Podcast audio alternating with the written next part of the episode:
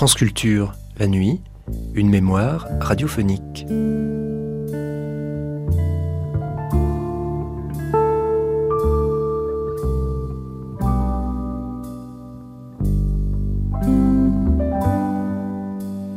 Léon Verte, c'est cet homme qui a vu clair avant les autres, qui a osé et qui a dérangé. Cinquante ans après sa mort, Léon Verte sort enfin du purgatoire où l'avaient relégué les bonnes consciences. Profil perdu, noyé dans la cohorte des écrivains de second rang, Léon Verte est l'ami à qui est dédicacé le petit prince de Saint-Exupéry. Cette grande personne est le meilleur ami que j'ai au monde. Léon Verte fut autrefois, au début du XXe siècle, un éreinteur de qualité dont, disait Valérie Larbeau, les sorties furibondes contre la sottise et le mensonge faisaient trembler ses contemporains. Cet homme irascible, intègre, farouche, tour à tour défini comme un derviche hurleur ou un chardon, fut de tous les combats. Antimilitarisme, anticolonialisme, antistalinisme. Mais, au-delà des courants de pensée, des prises de position, c'est une remarquable indépendance d'esprit qui se manifeste dans ses ouvrages. Sur la guerre, Léon Verte a écrit parmi les plus belles pages et les plus lucides de la littérature. Avec Clavel Soldat et Clavel chez les Majors, paru en 1919, il propose un regard d'une grande acuité sur la peur, l'ennui, les bassesses, la boucherie de 14-18. Son chef-d'œuvre, Déposition, Journal de l'occupation, paru en 1946, laisse éclater la lucidité de cet homme reclus dans le Jura, qui voit et comprend avant tout le monde la vulgarité de ceux qui ont donné des gages à la conspiration de l'imposture. Une vie, une œuvre, Léon Verte, une émission signée Catherine Poimbert et Gilles Davidas.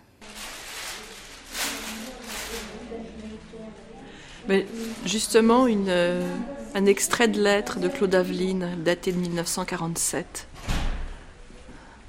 Vous pouvez peut-être nous la, nous la lire. Vous ne vous êtes pas contenté de vivre votre temps, ce temps noir et lumineux à la fois, vous l'avez pensé. On ne pourra pas en écrire l'histoire spirituelle sans recourir à un tel témoignage. Merci de l'avoir soigné. Songez à me l'offrir. Pourquoi censure sur Verte? Pourquoi ce bétonnage hein, mais incroyable, mais très intéressant pour l'histoire de, France Il a tous les défauts par rapport à une vision falsificatrice de l'histoire. L'homme de ce siècle se perd dans une inextricable économie, dans une poésie stupidement hermétique, dans une science séparée de lui.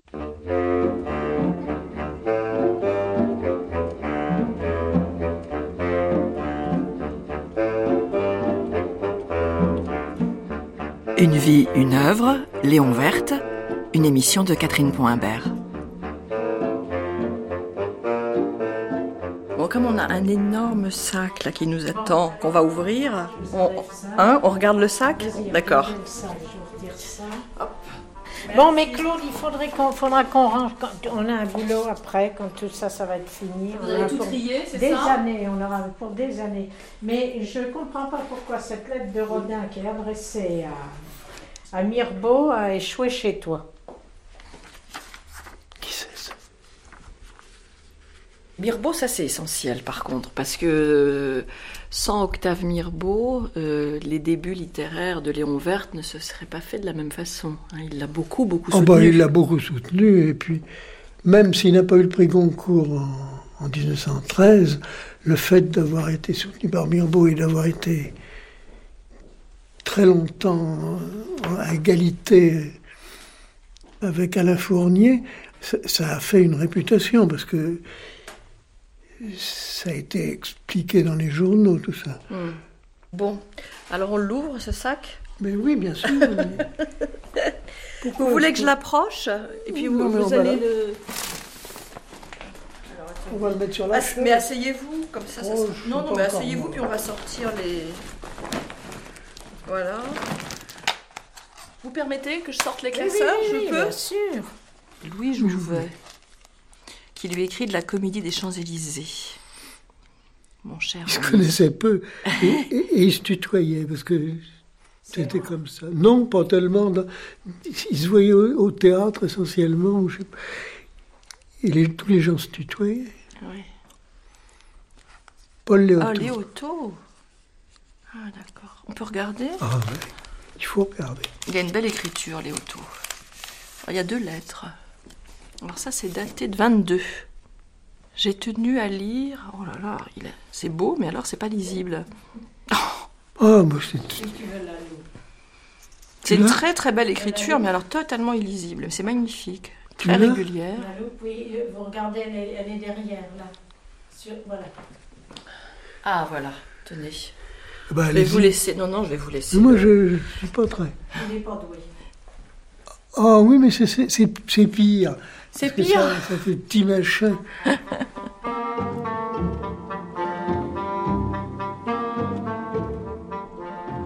Cinquante ans après sa mort, l'écrivain et critique d'art Léon Verte sort enfin du purgatoire.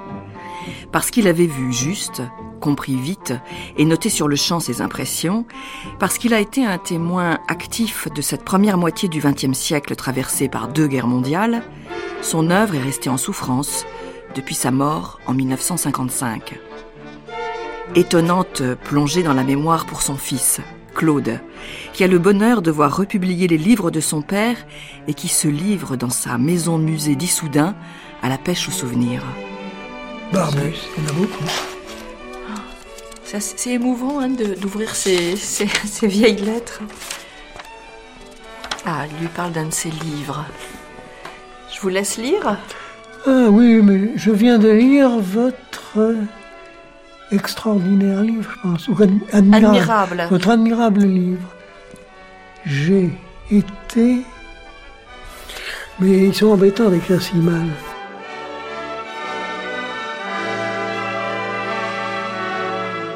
Une phrase de René Char lui convient parfaitement.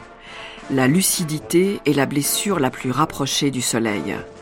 Léon Verte, c'est cet homme qui a vu clair avant les autres, qui a osé écrire ce qu'il voyait et qui a dérangé. On n'a pas le droit d'être lucide à ce point, de bousculer les certitudes, les conventions, les conforts mous. Antimilitariste qui fait la guerre de 14, mais refuse d'applaudir avec les foules en liesse en 1918 parce qu'il sait que cette guerre n'est pas finie, anticolonialiste qui s'insurge contre la domination, stigmatise les coloniaux, ces caricatures d'Européens, et a honte d'être blanc, c'est aussi celui qui, depuis sa grande solitude de juif reclus dans le Jura, observe et témoigne des années d'occupation avec une rare clairvoyance. Léon Verte, c'est cet homme qui se cogne au plus haut problème, comme il l'écrira dans la préface de Déposition. Cet homme qui, le 10 octobre 1940, note J'ai tout loisir pour m'occuper de mon moi. Jamais je n'ai eu aussi complètement un moi à ma disposition. Je n'en abuse pas. Un moi, ce n'est pas grand-chose à soi tout seul. C'est cet homme qui a mal à la civilisation et qui se demande s'il va crever de ce mal.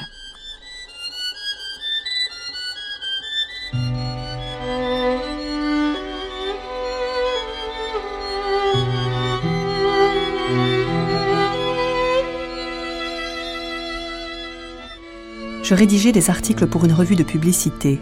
Je fus secrétaire de rédaction d'un journal d'alimentation. Je gagnais de quoi vivre deux jours, huit jours, quelquefois quinze. Et chaque fois, il fallait franchir les intervalles sans besogne et sans pain, où l'on ne sait pas s'il faut aller chercher du travail ou se coucher pour faire durer un jour de plus les souliers qui se coupent ou qui baillent. Puis, je fus journaliste pour de bon. J'interviewais des assassins, des victimes, des grues, des escrocs, ce qui m'était égal, des acteurs et des hommes de lettres, ce qui me répugnait. Une année, j'interviewais tant d'assassins que je pus aller passer un mois de vacances au bord de la mer. Regardez, le premier roman qui fait paraître, donc 1913, La Maison Blanche, c'est l'homme face à la maladie et face à l'hôpital. Donc c'est une question d'une actualité euh, évidente. Gilles Ray. Euh, en 1919, il fait paraître euh, Clavel soldat et Clavel chez les majors. C'est l'homme dans la guerre. La solitude, euh, la peur, euh, la violence, la barbarie. Là aussi, c'est un thème d'actualité. En 1932, il va écrire Cours d'assises, une série de reportages sur euh, la correctionnelle et les assises. On dirait du de pardon quand on le lit. hein. En 1926, il va en Cochinchine et euh, il prend fermement position contre toute forme de colonialisme. en expliquant que, et là on retombe dans un débat, mais alors vraiment d'actualité, sur les fameux bienfaits ou aspects positifs du colonialisme, il explique que 100 000 ponts ou 100 000 voies ferrées ne justifieront jamais le massacre d'une population. Quant à euh, des positions, c'est un livre sur toutes les propagandes. Et là encore, c'est d'actualité. Et c'est un. Bon, il avait écrit dans, Europe toute une série de, critiques cinématographiques. Alors là, bon, on peut être un petit peu critique dans la mesure où, euh, manifestement, il a loupé quelque chose. Il n'a pas vu tout le processus culturel qui, s'enclenchait avec euh, le cinéma. Mais en même temps, il a décrypté toute forme de, de propagande, que ça soit la propagande par la radio, la propagande par l'image et la propagande par le texte ou les journaux. Et ça, c'est malheureusement encore d'actualité.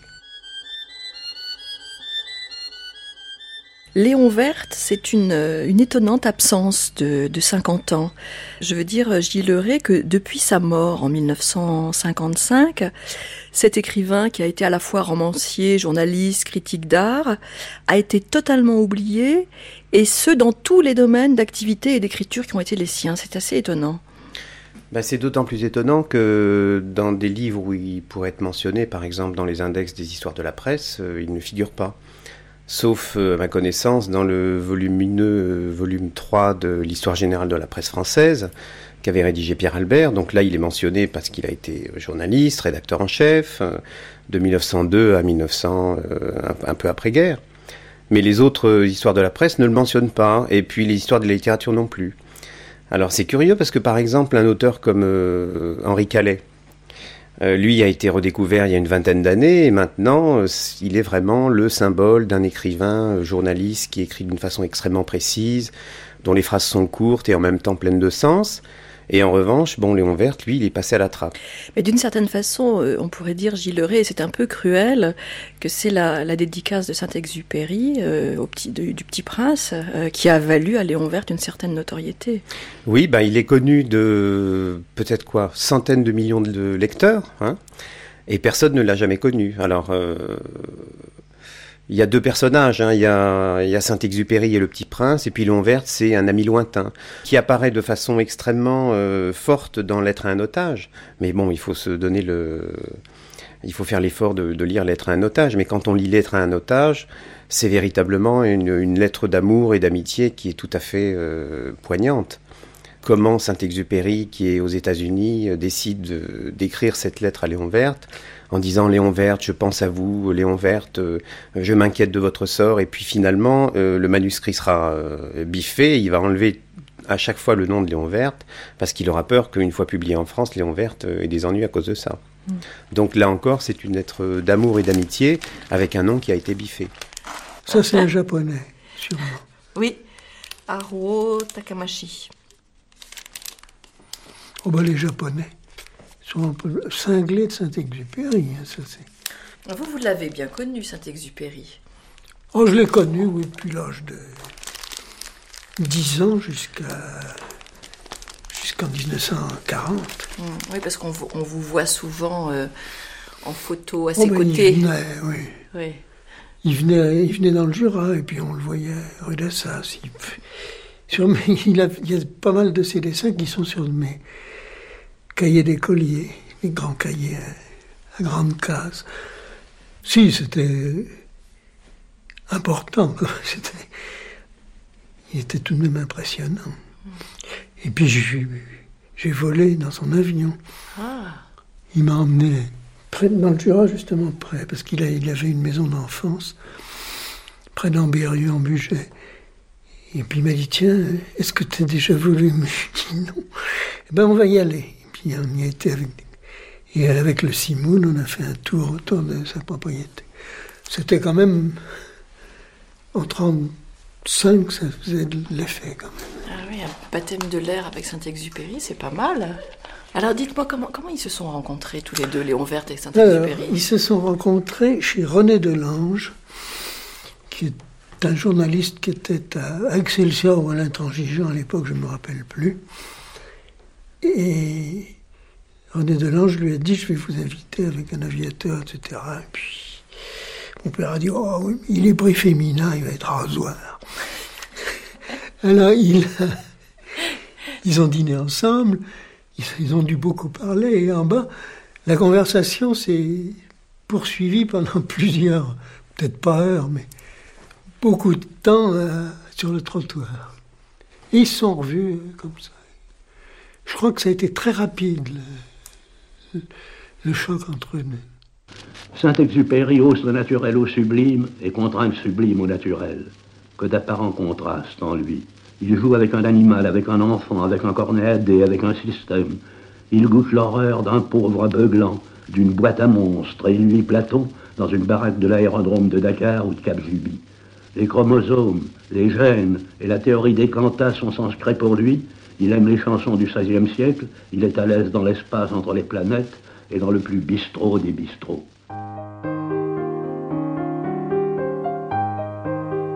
Allez, on verte. Je demande pardon aux enfants d'avoir dédié ce livre à une grande personne. J'ai une excuse sérieuse. Cette grande personne est le meilleur ami que j'ai au monde. J'ai une autre excuse. Cette grande personne peut tout comprendre, même les livres pour enfants. J'ai une troisième excuse. Cette grande personne habite la France où elle a faim et froid. Elle a besoin d'être consolée. Si toutes ces excuses ne suffisent pas, je veux bien dédier ce livre à l'enfant qu'a été autrefois cette grande personne. Toutes les grandes personnes ont d'abord été des enfants, mais peu d'entre elles s'en souviennent. Je corrige donc ma dédicace à Léon Verte quand il était petit garçon. Je crois que c'est là où le Saint-Exupéry de 1925 préfigure vraiment le Saint-Exupéry de 1938 ou de 1939. Je crois que c'est dans la qualité de son humour poétique. En voici deux exemples. De Perpignan ou de Toulouse, ça, je ne me rappelle plus, il l'écrit. J'ai passé ma journée à acheter des allumettes, des cigarettes et des timbres. La, la buraliste d'à côté d'ici est si jolie. J'ai déjà dans ma chambre plus de 30 boîtes d'allumettes et des timbres pour 40 ans. Et ceci, daté de Perpignan. Les Merskers débitent pour trois sous de fil et deux sous d'aiguille. Elles n'ont aucun espoir d'hispano, elles passent leur vie contre le rideau des fenêtres, en rideau en dentelle. Mais la chute est d'un ton plus grave. Toute leur vie, ajoute-t-il, est faite d'habitude. Les habitudes, c'est une telle prison, j'ai tellement peur des habitudes.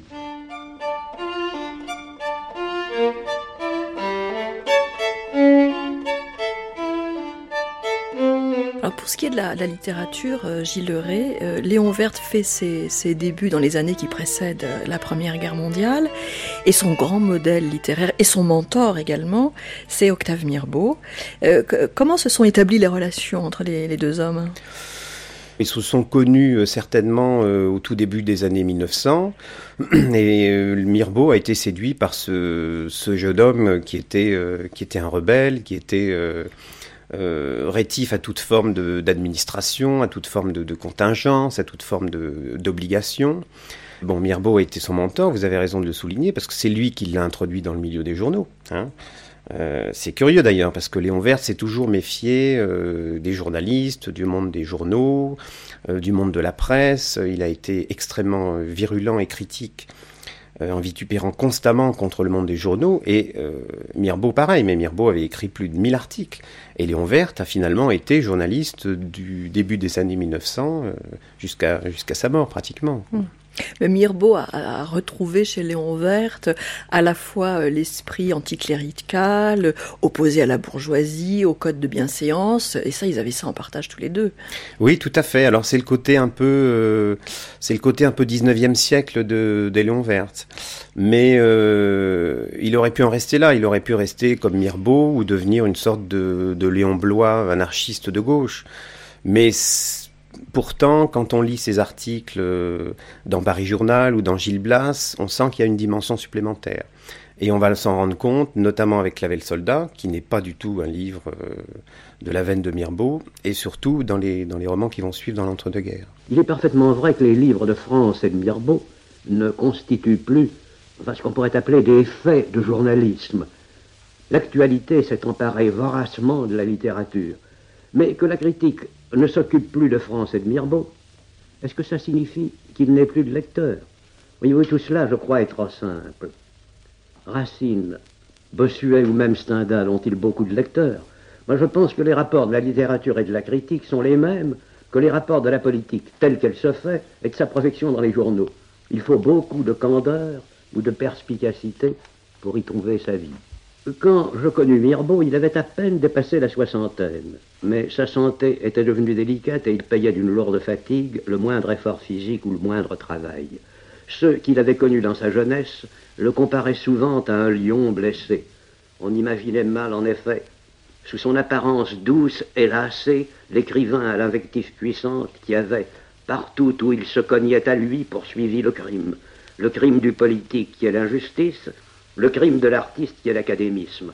Avec la même puissance, vous le savez, n'est-ce pas, avec la même violence, il imposa des écrivains ou des artistes que le grand public ou le, boulevard refusait d'accueillir. C'est lui qui lança dans la gloire Metterlinck et Rodin, c'est lui qui apporta à Fasquelle le manuscrit de Marguerite Audoux, Marie-Claire. Le, premier euh, roman de Léon Verte, Gilles Ray, qui est préfacé par Octave Mirbeau, hein, c'est La Maison Blanche, qui paraît en 1913. Enfin, on dit roman, mais à vrai dire, ça n'est pas à proprement parler un roman. Ça n'est pas un roman, c'est une sorte de, méditation sur, euh, sur la maladie. Alors c'est un livre extrêmement contemporain parce que donc il a eu une otite qui a mal, qui a mal tourné en nageant, en plongeant. Il y a un, un journaliste de Gilles Blas d'ailleurs qui disait tiens il y a un nouveau Pierre Lotite qui vient de sortir il réfléchit euh, à la position du malade euh, dans un environnement hospitalier euh, et inhospitalier, c'est le cas de le dire. comment le malade, comment on lui parle, comment lui parlent les médecins, comment lui parlent les infirmières, qu'est-ce qu'il fait dans son lit d'hôpital, à quoi il pense. Donc il a une, réflexion à la fois très profonde, puisque faut pas oublier que Werth était un grand lecteur et un grand admirateur de Pascal. Donc il y a toujours une dimension métaphysique euh, dans ses, dans réflexions, et en même temps une, euh, une très grande distance et une très grande ironie. L'univers tout entier, plein de formes qui s'entremêlent dans de la suie, s'étend autour de la Maison Blanche comme une forêt pleine de monstres. Et moi-même, il me semble que je suis au centre de la Maison Blanche. Les infirmières me gardent contre les monstres du dehors. Celles qui sont jolies sont des reines qui ont quitté leur royaume pour soigner les blessés. Et celles qui sont laides ont des visages affectueux de chiens vigilants. Et s'il me plaît, je les vais des étoffes qui couvrent les autres femmes.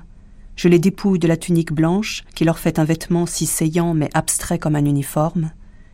J'imagine ma vie avec chacune d'elles et leur vie loin de moi, près d'autres hommes, leur vie dans la vie.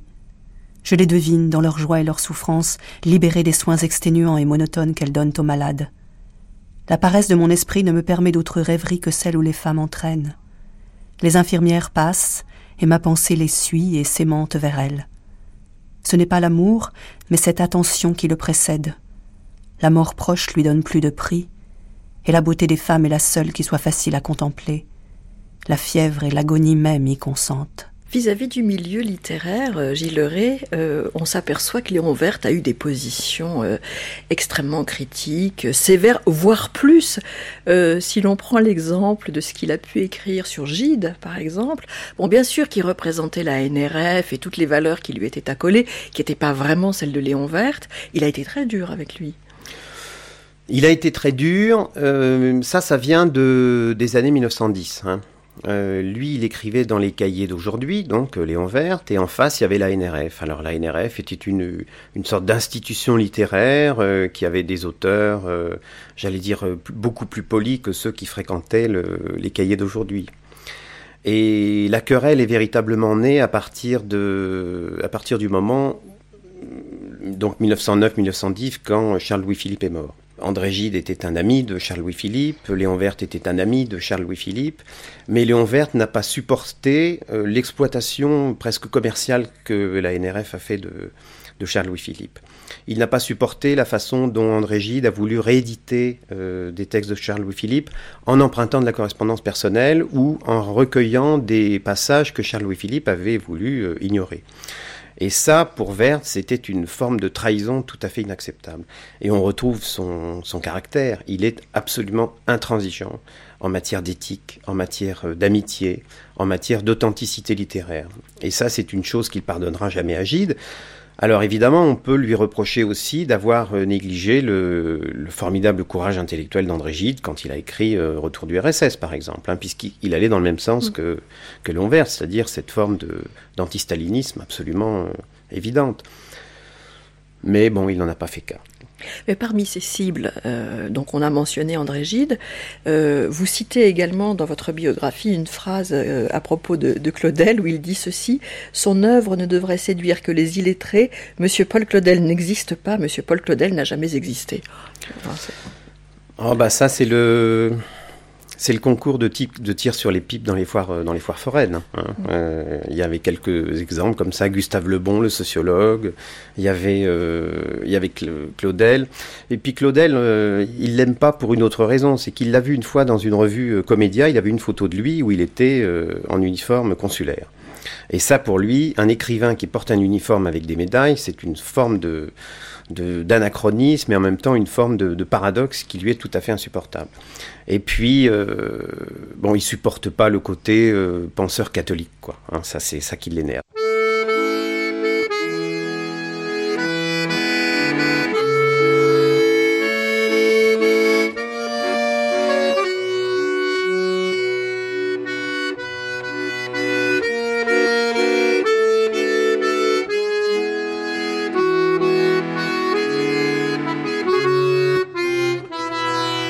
Il faisait son service militaire.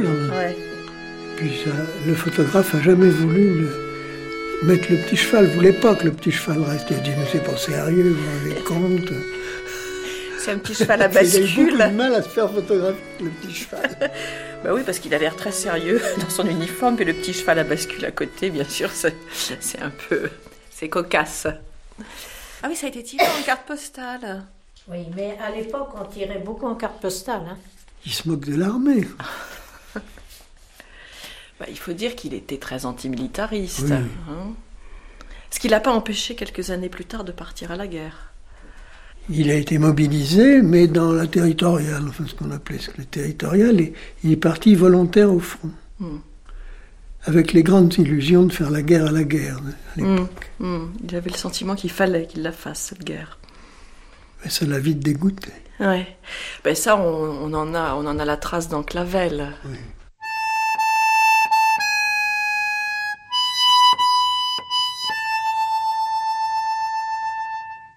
Adieu la vie, adieu l'amour, adieu toutes les femmes c'est bien fini, c'est pour toujours de cette guerre infâme. C'est à Craonne, sur le plateau, qu'on doit laisser sa peau. Car nous sommes tous condamnés, nous sommes les sacrifiés. Le parcours de vie de, Léon Verte est assez emblématique de ce qu'ont pu être les parcours de vie de la première moitié du XXe siècle, c'est-à-dire assez chahuté et traversé notamment par l'expérience des deux guerres.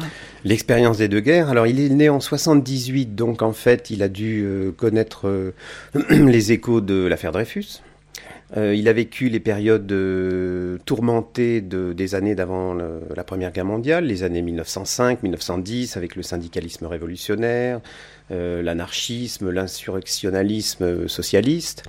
Et puis il y a surtout évidemment la Première Guerre mondiale. Bon, on le sait avec les études des historiens, mais on en a encore la confirmation en, lisant Clavel Soldat, c'est véritablement la guerre, la matrice du XXe siècle. Hein, tout ce qui suit après, provient de là, que ce soit les courants littéraires, le dadaïsme, le surréalisme, que ce soit les courants euh, cinématographiques, euh, que ce soit bien évidemment les courants politiques. Un vendeur à casquette leur vendit un journal. Il n'était pas question de la mobilisation. Mais ils apprirent l'assassinat de Jaurès. Clavel fut pris d'une colère d'émeute, de cette haine qui d'un coup juge et décide, atteint et frappe impersonnellement les personnes. Un prêtre passa sur le quai, responsable, ce prêtre. Responsable, tous ceux de l'ordre en boîte close. Sera-ce demain la révolution, l'émeute, la justice à nouveau? Sera-ce la guillotine dressée sur les places? Au mur d'une petite gare, une affiche leur apprit la mobilisation générale. et Clavel pensa au fascicule de son livret militaire. Où rejoindre? Comment être en règle? Alors ils furent troublés dans leur promenade, mais comme par une brusque convocation à une période de réserve. Tout était interrompu, voilà tout. La guerre n'était encore pour eux que l'obligation d'être au jour et à l'heure aux portes de la caserne désignée. Ils déjeunèrent à Haro. Le vin blanc de l'auberge était piquant. La guerre de, 1914, euh, Gilles c'est la grande rupture dans la vie de Léon Verte. On voit bien qu'avant la guerre, il avait commencé une carrière littéraire, cette carrière de journaliste. Il était lancé, il avait bénéficié du soutien de, de Mirbeau. Puis là, soudain, rupture. Alors, c'est curieux parce que donc, il est antimilitariste avant la guerre de 14 et pourtant il devance l'appel. Oui, alors ça, euh, c'est très difficile de savoir ce qui se passe dans la tête d'un homme euh, en 1914 effectivement, il était antimilitariste, il était même antipatriote, dans la mesure où il récusait le fait que le patriotisme puisse condenser euh, les valeurs bourgeoises, les, valeurs d'autorité, etc., les valeurs de, domination de classe. Et en même temps, il part faire la guerre. Pourquoi? Parce que j'imagine qu'il n'a pas voulu qu'on puisse dire de lui qu'il s'était défilé. Euh, il s'est toujours, par exemple, euh, opposé aux embusqués, à ceux qui, tout en ayant des idées de gauche, venait voir un ami en lui disant Tu n'aurais pas quelqu'un euh, au ministère que tu connaîtrais qui pourrait m'aider peut-être? Et les mêmes gens qui ont dit ça après-guerre, donc en sortant indemne, euh, oubliant totalement qu'ils avaient dit ça. Donc c'est une affaire d'honneur. Je crois qu'il y a un événement euh, extraordinaire, vraiment extraordinaire, qui s'est imposé à partir de 14. Des millions de gens sont partis faire la guerre et Verte pensait qu'il était absolument impossible que lui n'y allât pas. Donc c'est une affaire d'honneur entre lui et lui. Clavel voudrait abandonner sa compagnie, aller avec eux, ramasser des blessés. Une vérité se révèle à lui sur ce champ. Dans cette nuit traversée d'appels et de gémissements, il y a des blessés et des morts. C'est tout. C'est la seule réalité. La guerre est un mensonge. La guerre ne compte pas. Leur stratégie au service de la diplomatie peut-elle occuper l'esprit d'un homme sain si je disais Faites de moi ce que vous voudrez, fusillez-moi, je ne me battrai pas. Mais la guerre à la guerre. N'est-ce pas un abominable sophisme? Sans doute c'est eux qui ont déclaré la guerre, mais l'esprit de guerre, le vieil héroïsme des images, des beuveries, des rixes et des manuels scolaires, n'était-il pas en nous aussi? Quand deux ivrognes se battent, importe-t-il de savoir lequel a frappé le premier? Ce sont deux ivrognes et voilà tout mais je suis de la deuxième escouade de la dix-huitième compagnie. Je marche avec les autres. Je mange la soupe avec eux. J'ai froid avec eux. J'ai sommeil avec eux. J'obéis avec eux.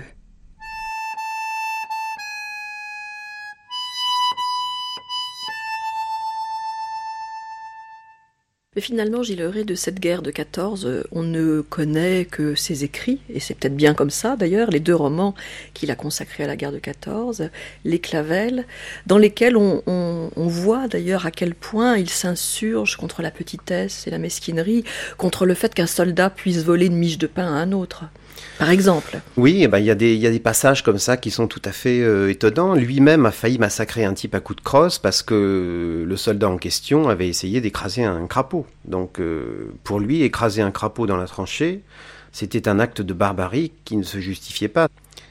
Il essaye de, rester relativement euh, lucide dans les moments qu'il traverse, et c'est la raison pour laquelle d'ailleurs il prend des notes. Hein je note tout de suite ce qui se passe, je note tout de suite ce à quoi je pense, sous les bombardements, après ou, euh, ou avant. Là où c'est intéressant, c'est qu'il écrit tout de suite ce à quoi il pense. Et donc, ça n'est pas une reconstitution a posteriori. Non, c'est un roman qui a été écrit pendant la guerre. Lorsque paraissent euh, Clavel Soldat et Clavel chez les Majors euh, en 1919, Léon Verde va recevoir des lettres tout à fait admiratives d'Henri Barbus, par exemple. Euh, en revanche, je crois que la majorité des lecteurs n'ont pas nécessairement exprimé la même admiration. Oui, parce qu'il était en décalage. Il a été un des premiers à dire à ne pas se réjouir de la, de la victoire, à ne pas se réjouir de l'armistice, parce qu'il considérait que la guerre n'était pas finie. Évidemment, elle n'était pas finie. Elle allait continuer. Il pensait que la paix qui arrivait était définitivement contaminée, pourrie par le, par le climat de guerre. Et ça, c'est un discours qui, avait du mal à passer, bien évidemment. Regardez les, rapports qu'il a avec, euh, euh, la frénésie des années folles ou avec la danse. Euh, il a envie de danser parce que c'est un, sportif, c'est un homme qui aime la vie, mais en même temps, il explique que s'il danse, il va danser sur 10 millions de morts. Donc il va avoir cette espèce d'attitude de, de, retrait, euh, d'observation extrêmement lucide, extrêmement intransigeante. Il va se méfier de la frénésie des années folles, de la joie collective, des flonflons. Pourquoi? Parce que pour lui, une foule joyeuse peut toujours devenir une foule haineuse. Le bataillon retourne le soir dans les villages boueux sous le ciel gris, dans les villages sans civils, où les magmas de soldats s'épaississent au long des murs, où les voitures régimentaires s'alignent à l'élargissement des places, dans les villages dont on ne sait pas les noms, tous semblables, tous bombardés. Et dans les bois et sur les routes et dans les villages s'élève toujours et s'étale l'odeur de brasiers mouillés et de charognes. Après les journées sous la pluie, la colonne sur les routes sûres ou les routes bombardées, la colonne dont l'obus seul accélère la marche, s'en va, mue par le seul idéal du foin. Sitôt le cantonnement désigné, on se jette sur le foin ou la paille des granges, sans curiosité de rien. Un soir pourtant, Clavel eut la force de regarder l'arrivée dans la grange. Une bougie dans une lanterne éclaire les soldats qui se déséquipent ou qui se penchent, creusant la paille pour y glisser leur corps. Ombre noire, traits noirs, lueur de boue et d'or, humble mouvement, limite de la fatigue. Il a pensé à Rembrandt. Dans la tiédeur de la paille, son esprit flottait de son corps là à Rembrandt.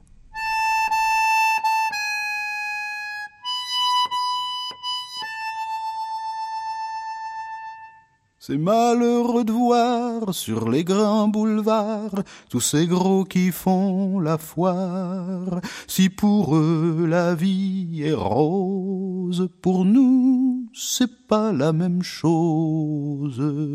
Au lieu de se cacher, tous ces embusqués ferait mieux de monter au tranché pour défendre leurs biens, car nous n'avons rien, nous autres les pauvres puritains.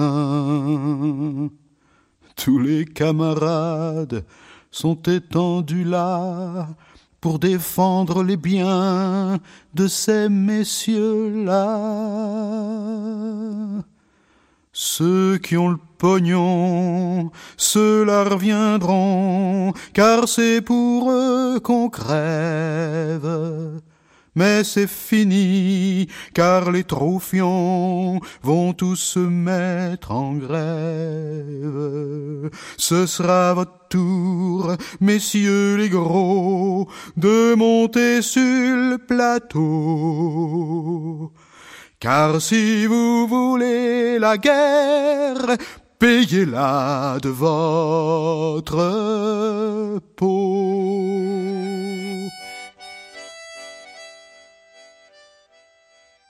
Si vous voulez voir d'autres tableaux. Ah oui, avec plaisir. C'est par ici? On vous suit. Bon, ça c'est des.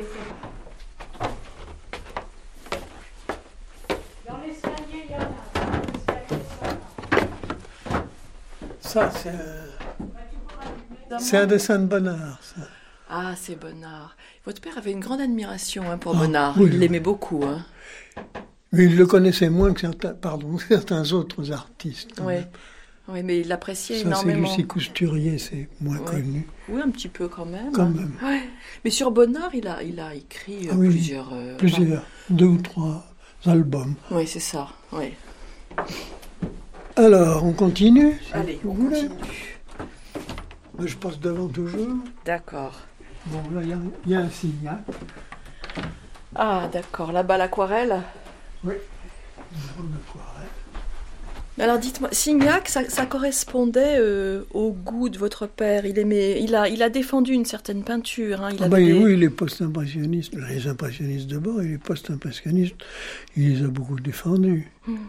Comment est-ce Ah qu'il s'était forgé son goût, euh, son goût pictural? Comment est-ce qu'il a, disons, appris la peinture? Oh, je crois qu'il a rien appris. Il aimait, il aimait la peinture et il, il a regardé des tableaux. Il les a aimés, hein, mais il n'y avait, il y avait rien de théorique là-dedans. Mais Sauf qu'il est devenu quand même à un moment un critique d'art euh, Oui, mais- reconnu et tels qu'il les aimait, les peintres, et pas. Ça n'avait rien de technique. Ça, c'est Caix Roussel. Oui.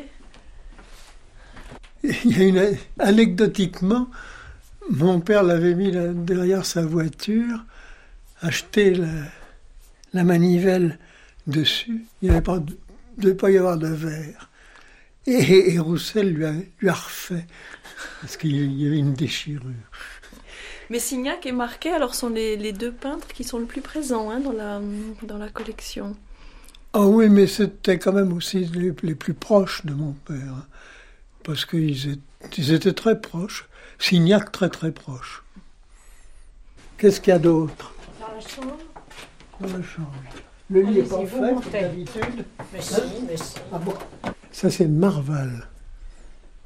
Jacqueline, Jacqueline, Marval, qui était de. qui a beaucoup de ses, il y a beaucoup de ses œuvres à, Grenoble. D'accord. Et ça, c'est Cross et Luce. Alors, c'est, c'est Luce par Cross. Mais dites-moi, c'est une maison musée. Et puis, ça, c'est un Jourdain, celui-là Oui. Oui, oui c'est fait, là.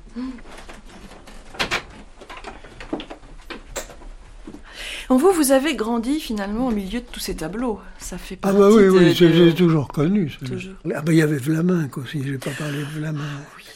Ah Alors Vlaminck, euh, il était très intime avec Vlaminck. Tellement intime. On allait le voir à la campagne. Comme je suis mon pouce, il voulait me couper le pouce et j'ai pas aimé du tout. Puis alors il y a eu la tristesse de la période de la guerre. Donc il l'a pas vu. Oui, Vlaminck a écrit un très beau portrait de votre père que j'ai lu, qui est très très beau. Mais enfin, il s'est pas très bien comporté pendant la guerre. Il a fait le voyage en Allemagne. Des artistes. Il s'est trompé. Oui. Mais entre eux, oui, il y, a eu quand même cette, euh, ah, période de grande. Euh, oh, bah, pendant des années. À la fin de l'année 1918, quelques jours après l'armistice, je rencontrai Léon Verte dans une galerie de tableaux de la rue La Boétie. Je n'eus aucune surprise, c'était l'homme de ses écrits. Il me donna moralement l'impression de quelque chose de solide, la satisfaction de sentir à côté de soi un bon nageur quand le vaisseau est en péril et que le capitaine est devenu fou.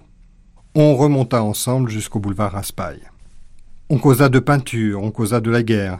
Elle venait de finir.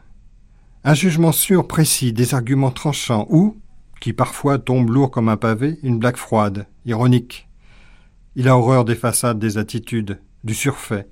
Devant un manque de franchise, on voit qu'il a mauvais caractère. Et pour les petites combinaisons, les compromissions, il se sent une âme d'entrepreneur de démolition. Des opinions, il s'en méfie, c'est trop facile. Ça se retourne comme une veste. Et quant à ceux qui n'ont que des idées, il les redoute. Il sait que les autres en sont les victimes.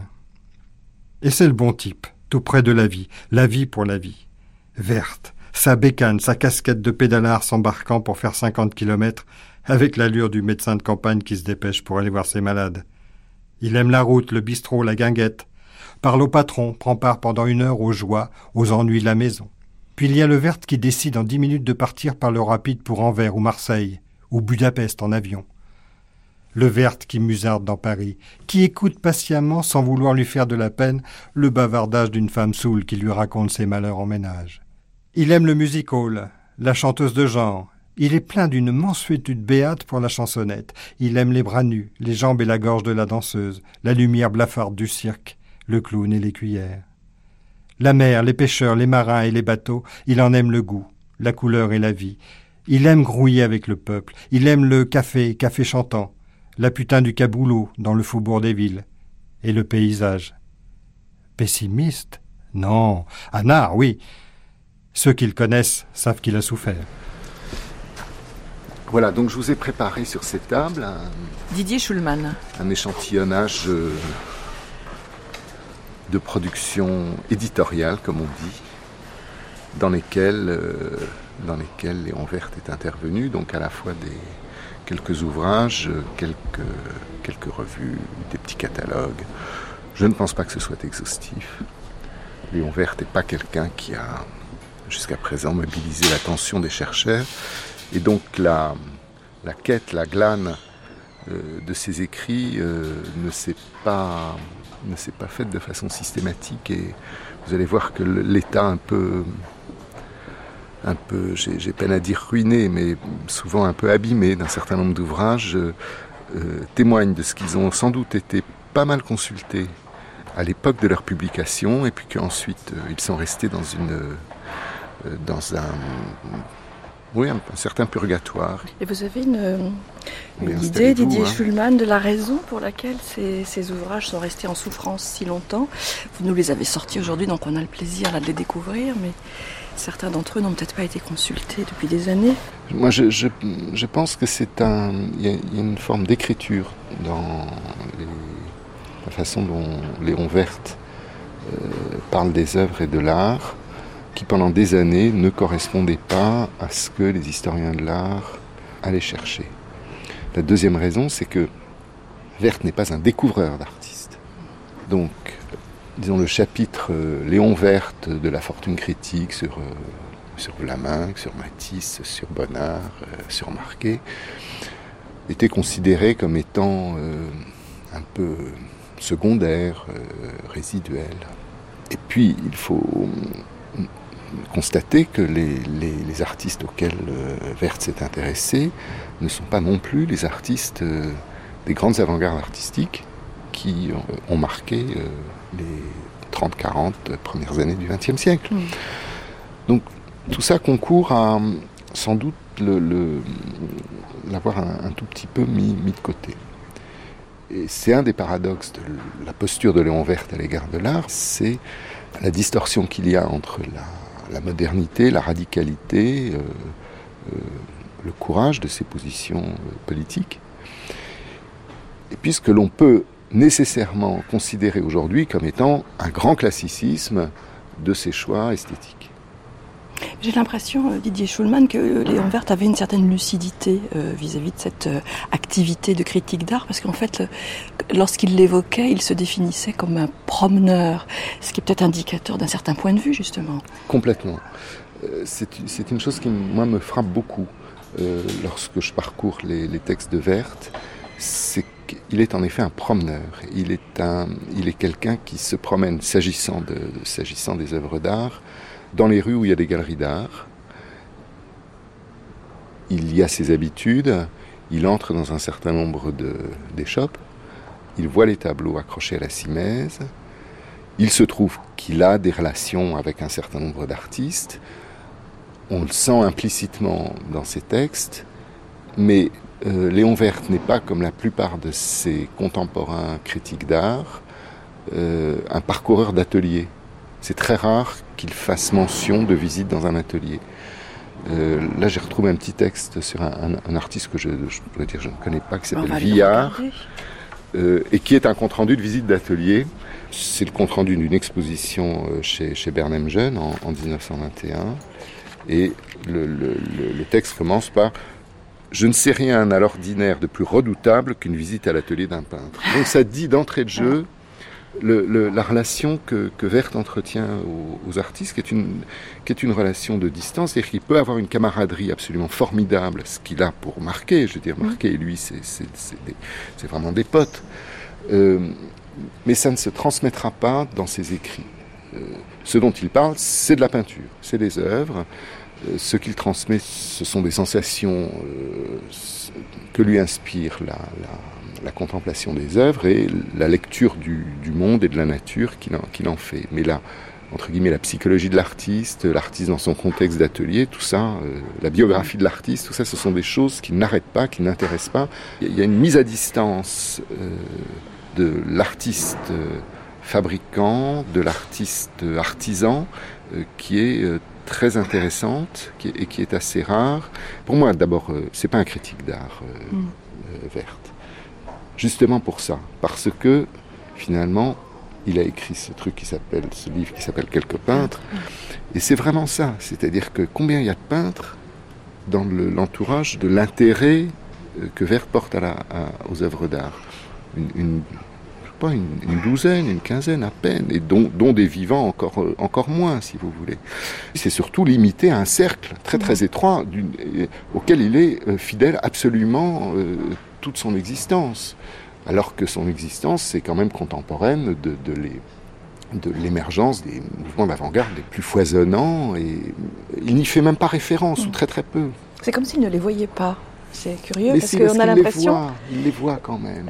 Mais, c'est, tout ça est d'une distinction et d'une, discrétion absolue. Euh, c'est-à-dire qu'il cite souvent Picasso, surtout à la fin, mais, mais, mais, mais il n'a jamais écrit vraiment de texte sur Picasso. Il ne s'y risque pas. C'est une très très belle leçon d'écriture sur les œuvres. C'est-à-dire que vraiment, il, il n'entre dans le travail de l'écriture sur une œuvre que s'il est sûr de son coup et, et et quand on lit son texte, on se rend compte qu'il est rarement sûr de son coup. Il, est d'une humilité face à l'œuvre qui est, avec, en s'appuyant sur une langue qui est une langue d'une précision et d'une perfection euh, et d'une évocation tout à fait euh, exceptionnelle.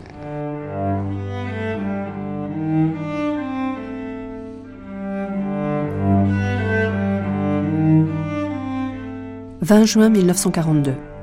On m'écrit de Paris que Vlaminck a publié un article contre Picasso, que dans les circonstances présentes, cet article est une lâcheté. J'ai beaucoup écrit sur Vlaminck. Je ne regrette pas de l'avoir défendu contre les petites natures.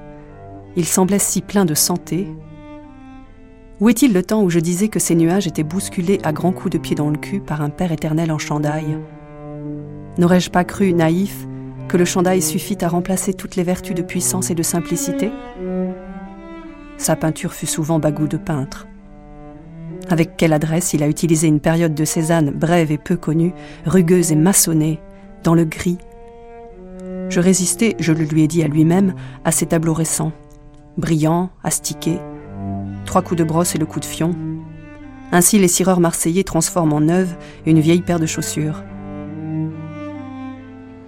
Mais si l'on prend euh, Didier Schulman l'exemple de quelques-unes des monographies que vous avez euh, sorties là, euh, je vois qu'il y a celle sur Bonnard, Marquet, il y a donc Vlaminck. en quoi le, regard de Léon Vert sur ces peintres-là apporte quelque chose de, singulier et d'original dans, l'analyse des, œuvres? Si vous voulez, quand on parcourt les textes, même comme ça, très, très rapidement, hum. en, balayant, on se rend compte d'une chose qui, est assez essentielle à l'époque, c'est que il inscrit sans doute ces artistes euh, dans l'histoire de l'art, mais euh, il a une conception de la modernité telle que euh, il les met en rupture avec les grandes figures classiques. Mais c'est très, c'est très très rare, si vous voulez, qu'il cite des, artistes ou des périodes. Euh, il a des interrogations euh, ah, intéressantes. Et là, par exemple, sur Bonnard, Bonnard peint-il le monde demande-t-il. Bon, il répond, je crois plutôt qu'il assiste à la naissance du monde. Bon, voilà, c'est peut-être ce. Oui, c'est une façon d'interroger la peinture qui est quand même très, très, très marquée par cette période. Cette... Mais disons qu'il a, il a une euh, une, façon de l'ouvrir et d'y répondre euh, en, en, évoquant des effets de, de, de, quotidienneté, de senti, de vécu, beaucoup plus qu'en évoquant une inscription dans une histoire, dans une académie. Et, mm. et c'est en cela qu'il euh, il est peut-être assez, assez utile à l'histoire de l'art aujourd'hui. Et d'une certaine il n'y a jamais de théorie si vous voulez. Voilà c'est quelqu'un qui alors à la fin de sa vie euh, enfin là oui si à la fin de sa vie en 45 quand, quand il écrit euh, la peinture et la mode il fait référence beaucoup plus là à la fin à la, à la théorie de l'art. Alors cet ouvrage est très très ruiné. Ah c'est celui-ci la peinture et la mode d'accord. Là, là son dernier son dernier ouvrage, sur, hein, sur, sur, sur, l'art. Et là il, il, il, cite même carrément euh, des euh, des textes qu'il trouve dans les cahiers d'art, dans un certain nombre d'autres publications, mais c'est la première fois où il fait une sorte de, bilan. Il, a un rapport de, comment dire, il a un rapport de reportage à la peinture, de reportage intelligent.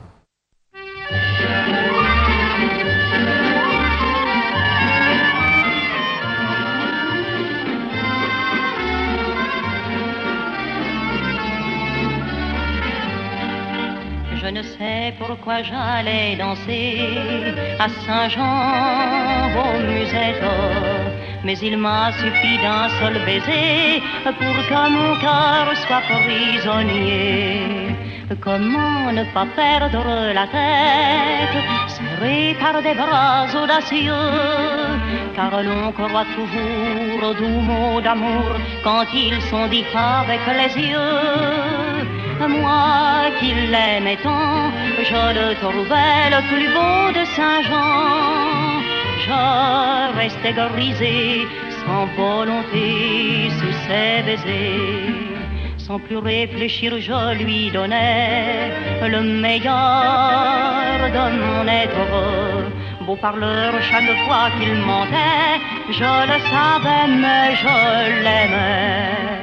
Comment ne pas perdre la tête, serré par des bras audacieux, car l'on croit toujours aux doux mots d'amour quand ils sont dits avec les yeux. Moi qui l'aimais tant, je le trouvais le plus beau de Saint-Jean. Je restais grisé sans volonté sous ses baisers. Archives, correspondances, tableaux, albums photos, Claude Verte poursuit sa plongée dans la mémoire paternelle. Ça, c'est la maison du Jura où il était pendant quatre ans. Alors ça, c'est la maison où il a écrit des positions. Voilà. Ouais, c'est ça. Qui est son autre grand texte sur la guerre. Hmm. Après Clavel. Mais l'autre guerre. Mais l'autre guerre. Alors celle-ci, il l'a pas faite, par contre. Non, ah non, non, pas du tout. Ma mère l'a faite en sens qu'elle a fait une résistance très importante. Mais là, cloîtré dans ce truc-là, puis mon père n'était pas assez pratique. Il se serait fait piquer tout de suite. Hmm. Enfin, ma mère en a fait beaucoup. Donc il a préféré être témoin. Oui, et puis un peu réfugié. Et puis, il a été se déclarer à Lons-le-Saunier, à la préfecture. 9 juillet 1941. Je vais à Lons pour y déclarer qu'au terme de la loi du 2 juin 1941, je suis juif. Je me sens humilié. C'est la première fois que la société m'humilie. Je me sens humilié non pas d'être juif, mais d'être présumé étant juif d'une qualité inférieure. C'est absurde, c'est peut-être un défaut d'orgueil, mais c'est ainsi. Ainsi, le maréchal et M. Xavier Vallat me contraignent à me réclamer d'une patrie juive à laquelle je ne me sentais pas lié. Une patrie, une seule, c'est parfois déjà encombrant. On n'y pense pas, on n'en fait guère cas. Mais si un étranger prétend m'humilier à travers cette patrie, je suis blessé et je ne sais plus si c'est cette patrie ou moi-même que je dois défendre. Mais la plus simple dignité m'oblige à m'identifier avec elle. Je fis ma déclaration à la préfecture. Je lançai le mot juif, comme si j'allais chanter la Marseillaise. Déposition, le, le, journal tenu par Léon Verte de 1940 à 1944 est un texte absolument essentiel, Jean-Pierre Azéma, et ce, à plusieurs titres.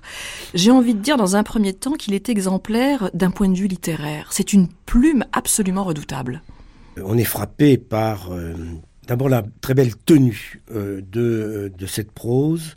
Il n'y a quasiment aucune scorie, bien entendu. Il a été un, très très bon euh, euh, élément de la méritocratie euh, républicaine. Il a été euh, couronné donc par un premier prix de, philosophie au concours général, ce qui n'est pas rien. Donc c'est un monsieur qui a été euh, aux écoles, comme on dit, qui sait, le français, qui sait parler le français, euh, qui en use, qui n'en abuse pas trop. Et c'est une langue très drue, et ce qui fait, je pense, la peu la beauté singulière de cette langue, c'est la férocité du bonhomme. C'est-à-dire que les, portraits ou les phrases assassines qu'il balance très régulièrement sur euh, ses chers confrères, si j'ose dire, ou contre ceci, contre cela, contre des notables. Euh, bon, ça, ça, ça part, euh, boum. Bon, mais il y a chez lui un souci de, ne rien laisser traîner et de nous donner une prose tout à fait aboutie, sans fioriture. C'est un monsieur assez déflationniste. Il n'y a aucune inflation, au contraire, il n'y a aucune envolée, l'armoyant, 17 euh, euh, octobre 1940. Les Châteaubriand, les Drieux-La Rochelle travaillent avec les Allemands. Même défense que pour le gouvernement de Vichy. Si l'Allemand avait face à lui une France unanime, dressée dans le dégoût et dans la haine, il ne serait point embarrassé. Il adopterait une politique rectiligne et brutale. Bardé de fer, armé d'une impénétrable cuirasse, il aurait à sa merci un adversaire désarmé et nu. Mais les châteaux brillants, les drieux, obligent l'Allemand à quitter sa cuirasse, à laisser son épée dans le porte-parapluie. Un Allemand sans armes, ce n'est rien. On ne sait point assez ce que la brutalité allemande dissimule d'incertitude. L'Allemand n'a point de forme, l'Allemand n'est pas dessiné, son armature n'est qu'une orthopédie. S'il consent à la discussion, il est perdu. Si Polyphème veut qu'Orphée l'admire pour son sens de la poésie, Polyphème est perdu. Déposition est un texte important, Jean-Pierre Azéma, parce qu'il couvre toute la période des années noires, c'est-à-dire c'est un regard dans la durée et qui, de surcroît, se promène d'un registre à l'autre. Je veux dire par là que bien évidemment il est question de Hitler, de Pétain, de Laval, mais aussi du marché du coin, de Bourg-en-Bresse, du train qui a déraillé et des paysans sur le marché. Alors vous avez raison, c'est-à-dire qu'il y, a deux aspects. Euh, d'une part, euh, ce qui se passe dans le précaré franco-français, et en même temps, il s'occupe de manière très précise de ce qui se passe en dehors, sur dans le vaste monde, sur l'échiquier mondial. C'est rare qu'on puisse avoir euh, les deux, les deux à la fois. C'est un, un, monsieur très perspicace, qui aime voir et ensuite qui aime raconter, de prendre des notes. Et ça, ça c'est extrêmement intéressant. D'autant plus qu'il se promène effectivement de juillet 40 euh, à 25 euh, août 44, euh, puisque la, dernière petite annotation, c'est De Gaulle descendant les Champs-Élysées. Mais l'essentiel se joue et ça, c'est très important pour nous, car ça nous échappe, cela, si vous voulez, de manière très concrète, ce qui se passe dans un, bourg, mettons, euh, du Jura, de zone sud, donc dans un premier temps la zone non occupée, qui s'appelle Saint-Amour, où il a une maison, euh, on ne disait pas secondaire à l'époque, on disait une maison de vacances euh, depuis longtemps. Il s'y réfugie parce que juif. Juif israélite, juif français, de nationalité française mais il a bien compris que euh, les juifs de nationalité française risquaient aussi euh, d'avoir des, des, ennuis majeurs. Alors, il voit, et puis euh, bah, il connaît les paysans, il va sur les marchés, il va chercher ceci, il va chercher cela. bon, et là, on a une notation très précise, il les connaît bien, et il, surtout, il suit leur évolution. Donc, c'est un monsieur de terrain, effectivement, qui note très très soigneusement tout en lisant énormément la presse euh, sous domination vichiste ou à Paris de domination euh, collaborationniste. Il écoute le maximum de, la radio. Euh, bien sûr, c'est la propagande, n'importe quoi, mais il récupère un certain nombre d'éléments et il peut mêler les deux et essayer de comprendre s'il y a ou non corrélation dans l'évolution de ce qu'on peut appeler le français moyen. On est saisi, euh, Jean-Pierre Azéma, par la lucidité de, de Léon Verte. Il voit clair et il voit clair tout de suite. C'est ça qui est extraordinaire. Alors, il était peut-être facile sur Pierre Laval d'avoir une lucidité immédiate, mais sur Pétain, il s'est pas trompé. Tout de suite, il voit clair. Oui, mais parce que Pétain, il déteste. S'il y a un bonhomme qu'il déteste, c'est Pétain. Bon, Laval et Laval, euh, bon, il a, il a fait un pari, etc. Pétain est dans le fond la clé de voûte du système. C'est lui le grand responsable. Et donc c'est Pétain qui essaye d'aligner. Et alors il le déteste. Il dit que c'est une sorte de, de huburois. Euh, il est très, très, très violent. Il ne lui passe rien. Bon. DA, Laval, plus embarqué de la collaboration, bon, il dit ils seront jugés. Mais ce Pétain-là, voilà, il faut le dénoncer car c'est lui le grand responsable. Alors, ce qui joue euh, chez lui, c'est que il déteste les notables d'une manière générale, il déteste les maréchaux en particulier, et il déteste euh, tous les officiers d'active ou presque, à quelques exceptions près, parce que il a fait la guerre de 14. Et pour lui, Pétain est une gloire totalement usurpée et couronne justement les innombrables mensonges, à ses yeux, proférés par les officiers d'active, faisant oublier le chemin des dames, etc., etc., et tout ce qui s'est passé. Pétain, c'est ça pour lui, d'abord. Laval, au moins, on connaît, on voit, bon, ta, ta, ta, il dit, bon, etc., etc., il est roublard, il est ceci, il est cela, bon. 22 juin 1942. Le bourg est plus nerveux qu'une ferme isolée. Ce matin, la mère du petit berger qui est venue pour aider à rentrer les foins nous dit, grave et triste, Les Allemands ont pris Tobruk, et le président Laval parlera ce soir. Il faut espérer quand même. Elle met sur le même plan la prise de Tobruk et le discours de Laval. Elle sent que l'annonce d'un discours inattendu de Laval est aussi gros de menace qu'un succès militaire de l'Allemagne. Nous redoutons que Laval n'annonce ce soir on ne sait quoi d'irrémédiable, de définitif. J'ai décidé d'aller ce soir entendre Laval à la ferme. Je vais à Laval avec patience et dégoût, comme on va vers un mauvais lieu. De cette guerre surgira inévitablement une nouvelle Europe. On parle souvent d'Europe. C'est un mot auquel en France on n'est pas encore très habitué. On aime son pays parce qu'on aime son village. Pour moi, Français, je voudrais que demain nous puissions aimer une Europe dans laquelle la France aura une place qui sera digne d'elle. Pour construire cette Europe, l'Allemagne est en train de livrer des combats gigantesques. Elle doit avec d'autres consentir d'immenses sacrifices et elle ne ménage pas le sang de sa jeunesse. Pour l'acheter dans la bataille, elle va la chercher à l'usiner au champ. Je souhaite la victoire de l'Allemagne parce que sans elle, le bolchevisme demain s'installerait partout. Il fait effort pour ne pas enfler le ton, ne pas vibrer, pour être simple. Mais les airs sont gras. Il rentre sa vulgarité comme on rentre son ventre. Et cette retenue, cette décision de parler nu et sobre, l'oblige à sombrer la voix, comme un vieil acteur de mélodrame. Je sais que ce n'est jamais en vain qu'on fait appel à la raison et à la générosité des ouvriers de France. C'est vers eux que maintenant je me tourne, car c'est d'eux, pour une large part, va dépendre désormais le sort de nos prisonniers.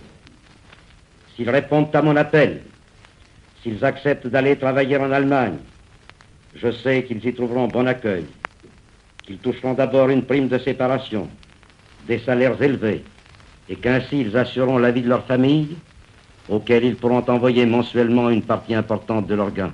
Son discours est clair. Un seul thème. Aller travailler en Allemagne. Trop clair pour l'effet attendu, car il viole le sentiment de tout un peuple. Collaboration, ordre nouveau. Ce n'étaient que termes abstraits, vocabulaire politique. Mais Laval intervient en personne, en chair et en os.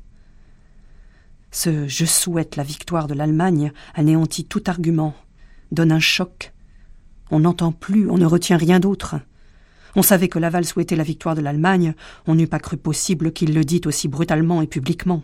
Je souhaite la victoire de l'Allemagne.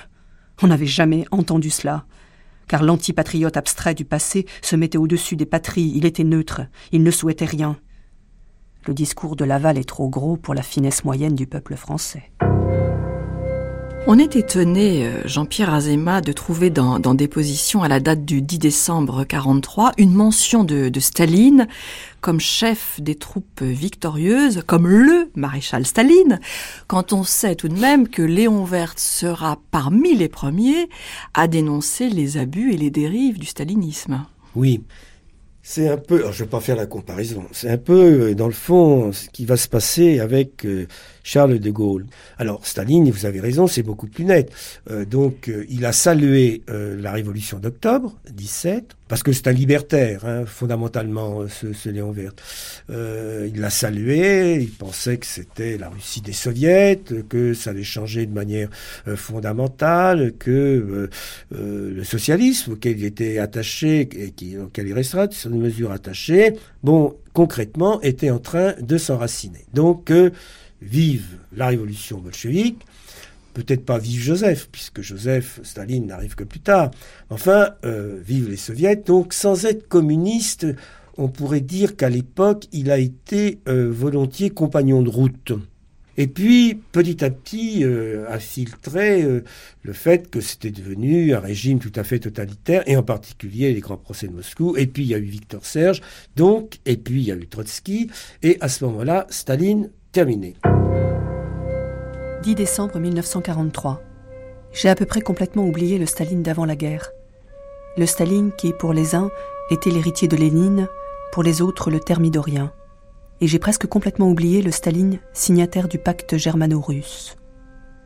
Je ne sais plus voir en Staline que le chef des troupes victorieuses qui combattent contre le nazisme. Il y a quelques semaines encore, j'éprouvais un choc d'étonnement quand on nommait Staline le maréchal Staline. Aujourd'hui, je ne souris même pas. Staline est pour moi un vrai maréchal, le maréchal de la démocratie, le maréchal de la liberté, l'organisateur de la victoire de la liberté. Ce que les Léon Verte détestent peut-être par-dessus tout euh, Jean-Pierre Azéma, c'est cette France endormie, cette, Ah oui. cette France en pantoufles qui attend que les Anglais, les Allemands ou les Russes viennent la libérer.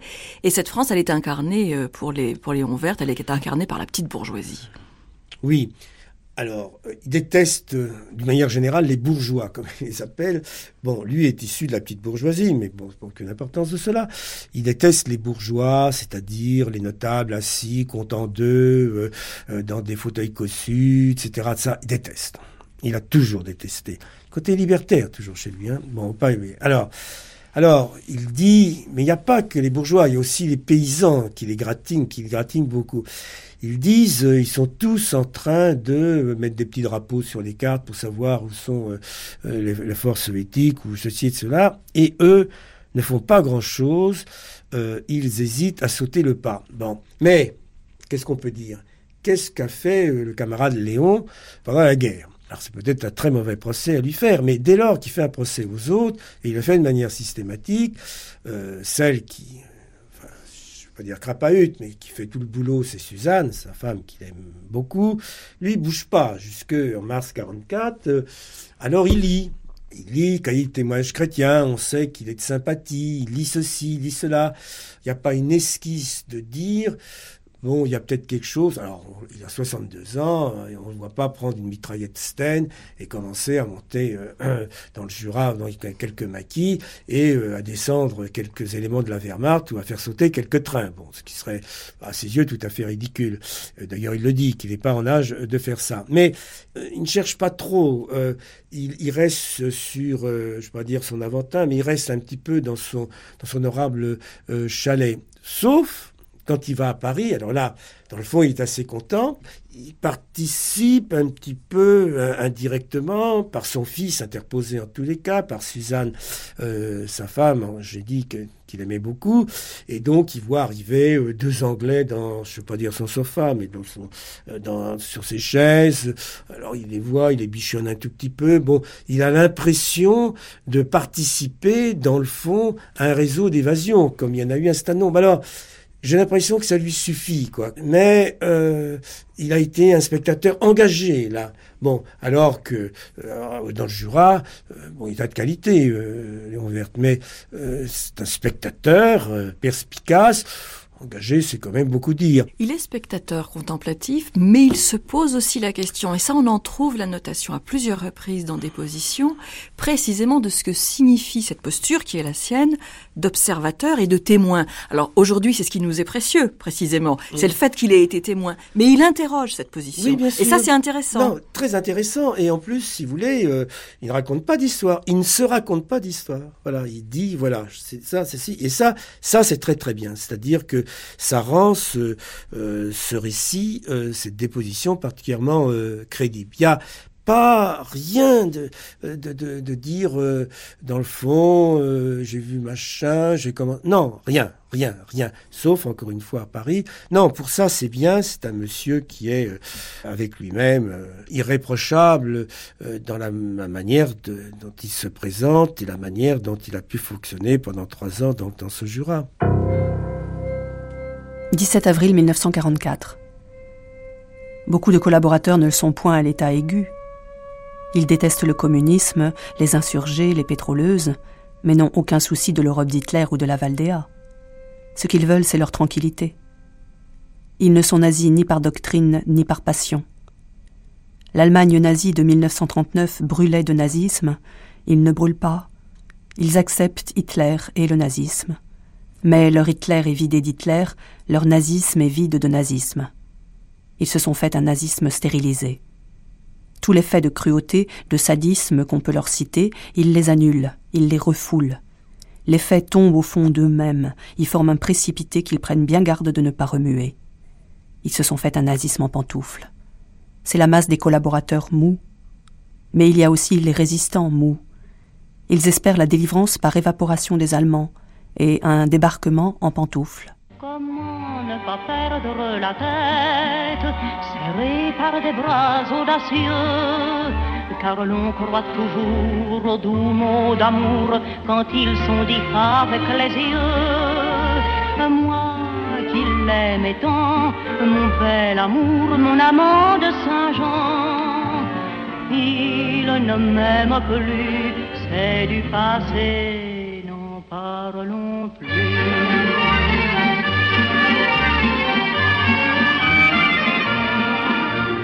Il ne m'aime plus, c'est du passé, n'en parlons plus. La fantaisie, la souriante galéjade réapparaît avec une séance à l'Académie. Séance au cours de laquelle Alibert est reçu par Tramel. Mon cher Alibert, c'est une grande joie et un grand orgueil pour moi de vous recevoir ici, à l'Académie française, la maison de Richelieu. Bravo, bravo, On redécouvre aujourd'hui Philippe Solers, Léon Verte et son œuvre. Il est tombé dans un oubli absolument euh, total depuis sa mort, depuis 50 ans.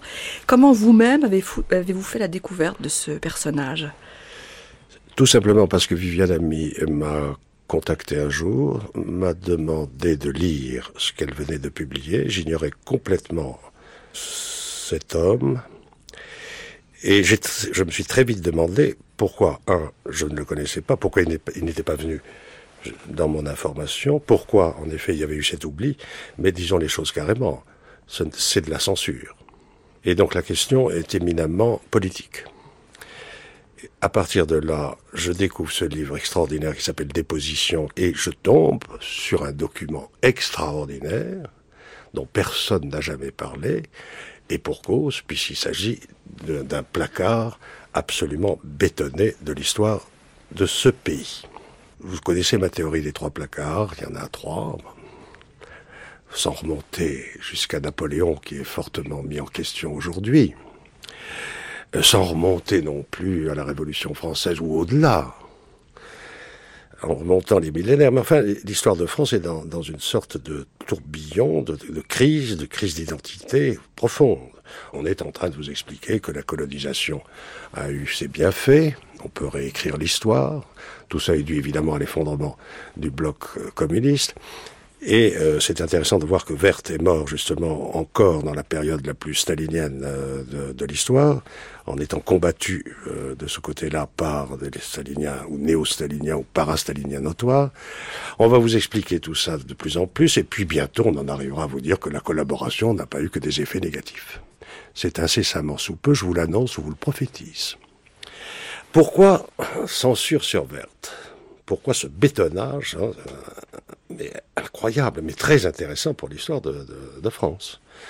Il a tous les défauts par rapport à une vision euh, falsificatrice de l'histoire. Premièrement, il est de tempérament visiblement anarchiste. Deuxièmement, c'est un des, un des premiers textes par rapport au colonialisme, c'est Cochinchine, euh, qu'il écrit dans les années 25-26. Euh, c'est quand même le premier témoignage de ce, que, de ce qui se passe lorsque la France occupe des pays euh, de cultures différentes. Anarchiste, pourquoi? Il n'a pas, pas aimé la guerre de 14-18. Tout se passe en France par rapport à la guerre de 14-18, vous vous en doutez, n'est-ce pas? Chaque village a son numéro mort et, et nous avons eu affaire à un héroïsme particulier, c'est-à-dire à une boucherie sanglante qui fait que euh, ce n'est que très récemment, et ce, du fait de Lionel Jospin, qu'on a réhabilité, vous vous êtes rendu compte de ça, qu'on a réhabilité les gens qui avaient été réfractaires ou mutins pendant la guerre de 14-18, qu'on a exécuté en masse. Il y a eu plus de 2000 exécutions. Vous aviez encore récemment une photographie euh, publiée par Le Monde, l'unique photographie d'exécution de mutins réfractaires de la guerre de 14-18 qui ne voulaient pas aller au combat. Pourquoi? Parce qu'ils savaient très bien que ces offensives étaient de la pure boucherie, ne servaient à rien et qu'il y avait des centaines et des milliers de morts pour rien dans la boue. Alors, vous avez là Clavel Soldat, etc. C'est verte aussi, donc il ne marche pas dans cette euh, héroïsation de la boucherie. Très mauvais, très mauvais dossier déjà. Deuxième dossier, très mauvais, euh, le colonialisme n'est pas la panacée universelle, nous ne répandons pas la civilisation de par, euh, par l'univers. pas bien ça, c'est pas un bon français. Et puis va arriver alors l'événement, c'est-à-dire la guerre de 39 et l'occupation de la France. Là, c'est ce livre qui s'appelle Déposition, très beau titre, qui est absolument accablant. Magnifique. Pourquoi? Parce que c'est un esprit froid, lucide, rationnel, très sensible, qui tout simplement ne marche pas. Or, je vais vous sortir des documents euh, qui est que tout le monde a marché pratiquement. Moi, je suis d'une famille anglophile très antipéténiste, donc euh, ça ne marchait pas dans mon éducation, mais je cherche encore à la bougie quelqu'un comme moi dans ce pays. C'est pas vrai. Tout ça est menti, tout le monde devient gaulliste euh, rapidement, et vous avez alors le placard là, de la rentrée, c'est-à-dire que finalement, euh, après avoir été péténiste, tout le monde devient gaulliste ou tout le monde devient plus ou moins communiste. Hein. et puis entre les communistes et nous, il n'y a rien, comme a dit très bien Malraux. Il n'y a rien. Euh, mais si, il y a quelques, quelques individus, par exemple Vert, qui va, qui va d'ailleurs être très pénalisé pour ne pas marcher dans la propagande stalinienne de l'époque, hein, attaqué par Simone de Beauvoir, par exemple. Alors, Déposition est un livre absolument extraordinaire, dont je ne m'étonne pas qu'il soit absolument censuré, qu'il m'ait fallu autant de temps pour le découvrir. Parce que, si vous voulez, je peux faire des parallèles avec des gens très, très bien, Très bien. Par exemple, je vais prendre le journal de Gide en 40-42 ou euh, Martin Dugard, la NRF, enfin des gens, des gens euh, tout à fait, tout à fait moraux, qui en principe auraient dû avoir le goût de ne pas marcher dans cet avilissement, dans cette bassesse constante, à la fois visuelle et auditive. C'est une question de goût, d'instinct animal presque. Euh, vous, allez me dire, euh, circonstance aggravante, évidemment, Léon Vert est juif, bien sûr, et c'est même extraordinairement pathétique de voir avec quelle d'ailleurs noblesse il, va se déclarer au moment où il fallait se déclarer comme juif en France, selon les lois. Donc il dit, j'ai dit juif, comme ça, en me présentant comme si j'allais chanter la Marseillaise. Tout ça est extraordinairement pénible. L'essentiel, c'est de voir comment il perçoit. Un, Pétain. Deux, Laval les discours, l'apparence physique, et il est dans le Jura, je crois, dans son village, la façon dont les gens se comportent par rapport à tout ça. C'est-à-dire l'extraordinaire mauvais goût, l'extraordinaire bêtise qui surgit brusquement d'une population qui, quand même, au XVIIIe siècle, était appelée la grande nation, qui était celle de l'esprit. Là, là, on tombe d'un seul coup, d'une façon effarante, très, très bas, mais plus que bas, hein, dans la bassesse du bas c'est idiot. C'est des clichés, c'est de, la propagande, avec des voix surtout. C'est évident, puisque nous sommes à la radio, il faut repasser les voix de cette époque.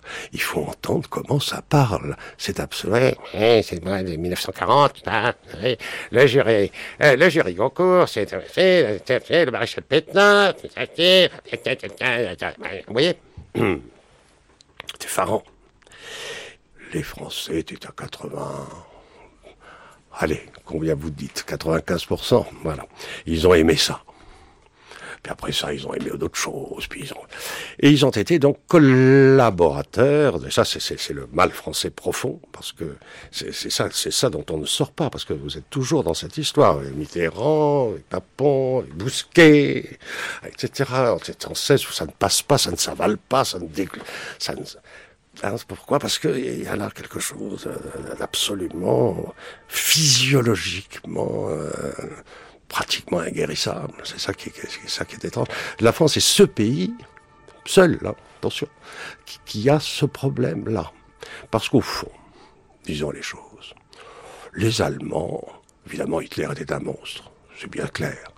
Mais enfin, tout compte fait, ils peuvent être assez fiers de, cette, armée qui envahit l'Europe.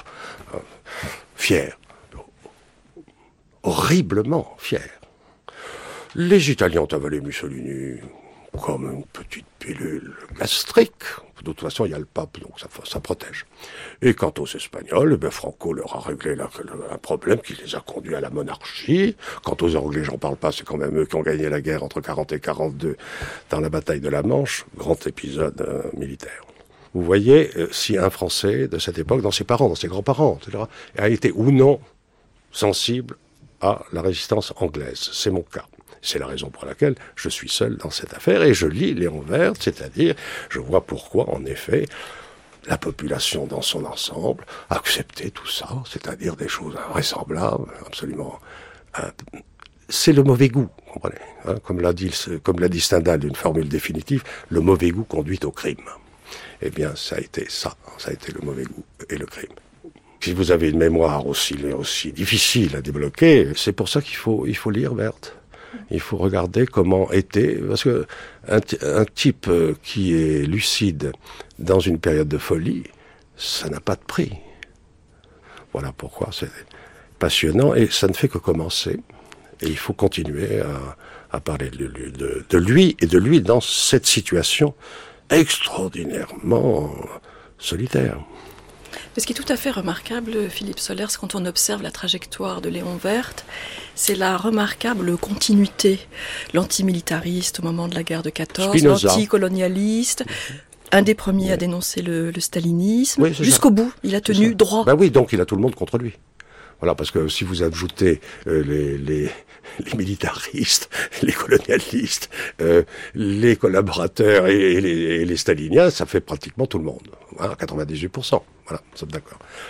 Donc, euh, un pays qui a tout ça en magasin, si je peux dire, ou plutôt sur l'estomac, ou plutôt dans l'inconscient, dans le refoulement, hein, ne peut pas vraiment accepter qu'il y ait eu un témoin. Alors, ça, le témoin, c'est lui.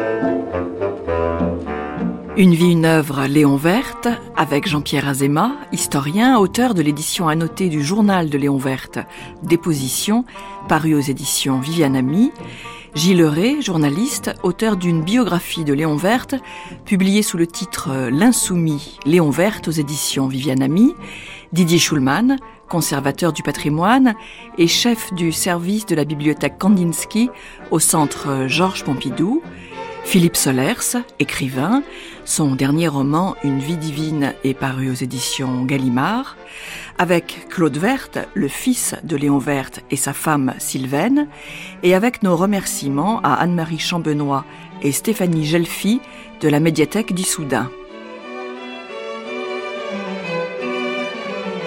Texte lu par Sophie Bourrel et Gilles Davidas, Archivina Martine Auger, prise de son Patrice Klein, Yves Lehorse et Laurent Lucas, mixage Noélie Pellegrin, réalisation Gilles Davidas, une émission de Catherine Poimbert.